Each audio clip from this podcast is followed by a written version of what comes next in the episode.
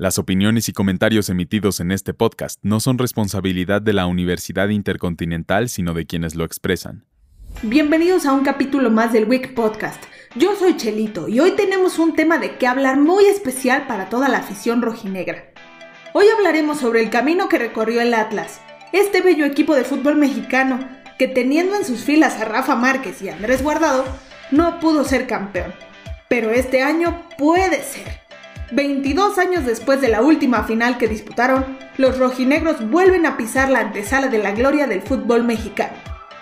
Tuvieron que pasar 22 años para que el equipo de Jalisco volviera a llegar a una final, pues la última ocasión en la que el equipo llegó hasta esta instancia fue cuando enfrentaron al Toluca y cayeron en la tanda de penales, en aquel lejano verano del 99. Y hoy, después de un partido agónico, el Atlas supo superar la barrera de semifinales y los rojinegros dejaron en el camino a Pumas, que a su vez había sacado al mismísimo América. Con un empate a uno en el global y mejor posición en la tabla, el Atlas se consolidó como el rival del León para disputar el título.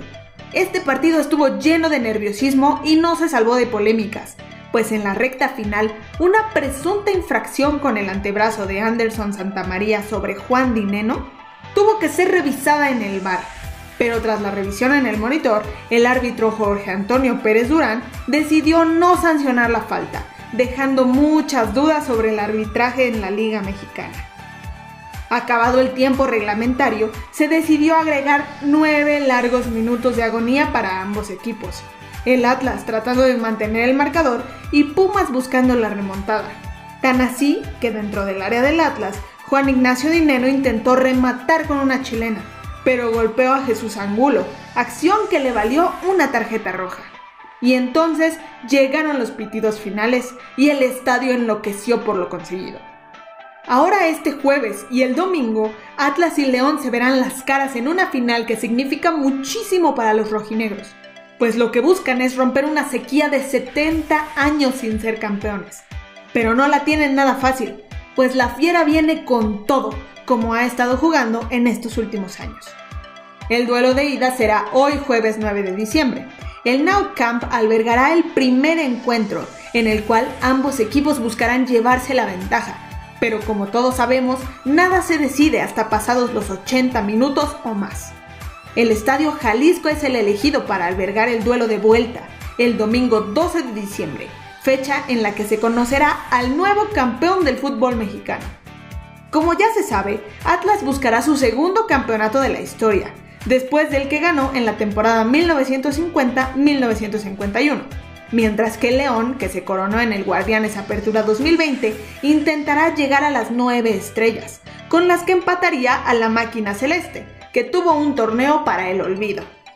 Pero bueno, para entender la magnitud del logro de este equipo rojinegro, nos debemos remontar al año de 1951, hace 70 años exactamente, la primera y única vez que el Atlas, dirigido por Eduardo Chevaldati, ha sido campeón del fútbol mexicano, venciendo a las Chivas, uno de sus grandes rivales. En esos años el torneo se manejaba diferente, de una manera mucho mejor y sin tanto circo como lo es la famosa liguilla. El formato era más largo y más simple, tal cual como se hace en Europa. Se jugaba una temporada completa con partidos a ida y vuelta, y el que quedara en primer lugar de la tabla, además de demostrar su persistencia, preparación y nivel, se quedaba con el título. Y para que los rojinegros pudieran llevarse el campeonato, debían ganar el clásico tapatío.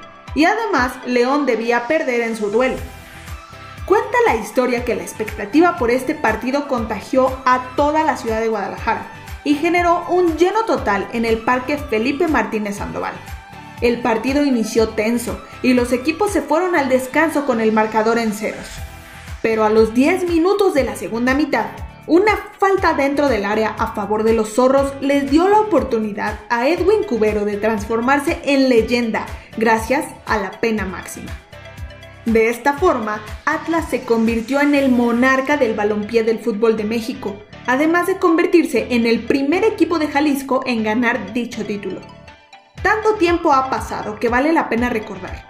que en ese año que el Atlas se vistió de rey, apenas se iniciaban las transmisiones regulares de la XCW Canal 2, hoy conocido como el Canal de las Estrellas. Y el programa inaugural fue nada más y nada menos que un encuentro de béisbol transmitido a control remoto desde el Parque Delta. Imagínense. Y solo para destacar, Atlas no es el único equipo con muchos años sin ser campeón.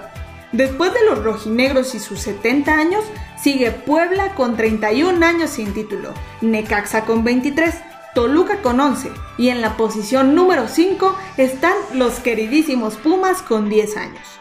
Le siguen los Cholos que tienen 9 años sin una copa y ya con muchos menos y que no se les puede reprochar mucho. Pachuca con 5 años, las Chivas con 4, América y Santos con 3, los Regios con 2, León 1 y recientemente Cruz Azul con tan solo 6 meses. Sin duda será una final en la que hay que estar muy pendientes, pues todo puede pasar y tanto Atlas como León se pueden llevar la victoria. Pero eso sí, ojalá por su gente, que jamás se ha bajado del barco, esta vez el torneo sea para nuestros queridísimos zorros. Muchas gracias por escuchar este capítulo. Recordamos que esto es un proyecto institucional de la Universidad Intercontinental por parte de la Licenciatura en Comunicación Digital.